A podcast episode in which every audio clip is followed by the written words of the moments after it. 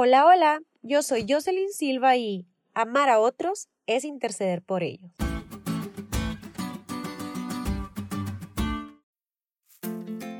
Cuando mi hermano y yo éramos pequeños, recuerdo que nos encantaba salir a jugar con nuestros amigos vecinos por las tardes. Nuestras mamás también salían y se sentaban a platicar mientras nosotros corríamos por toda la calle. Así que cuando nos portábamos mal, el peor castigo sin duda era no dejarnos salir a jugar ese día.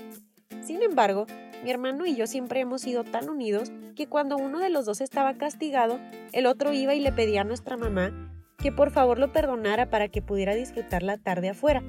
Y si de plano no funcionaba, entonces decidíamos quedarnos también adentro para hacernos compañía, aunque ese castigo no nos correspondiera. Algo así fue lo que ocurrió en los tiempos de Moisés. Cuando estaba en el monte recibiendo la ley de Dios, la Biblia relata que el pueblo de Israel cometió un terrible pecado. Construyeron un becerro de oro para adorarlo en lugar de darle toda su adoración a Jehová, y eso sin duda debió entristecer el corazón de Moisés, porque los amaba y quería que tuvieran una relación buena con Dios.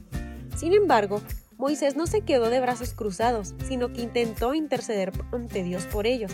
Y aún más, estuvo dispuesto a perder su alma con tal que Dios los perdonara, aun cuando él no tenía nada que ver con ese pecado. Moisés comprende perfectamente el hecho de que el pecado representa una carga y que solo si Dios acarrea ese pecado, ellos pueden llegar a ser perdonados e incluso si Dios decidiera no perdonarlos, por amor, Moisés prefiere ser parte de su castigo. Aquí encontramos un gran principio de la salvación, el acto de intercesión y sustitución, tal y como lo hizo Jesús por toda la humanidad, quien llevó él mismo nuestros pecados en su cuerpo sobre el madero.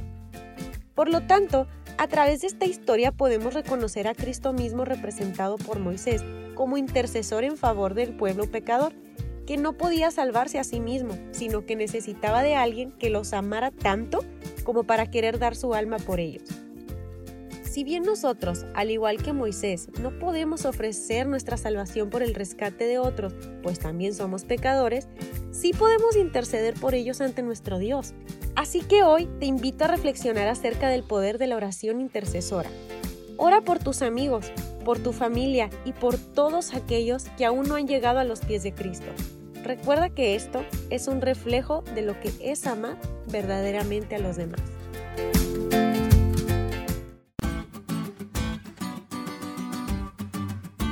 ¿Te diste cuenta lo cool que estuvo la lección? No te olvides de estudiarla y compartir este podcast con todos tus amigos. Es todo por hoy, pero mañana tendremos otra oportunidad de estudiar juntos.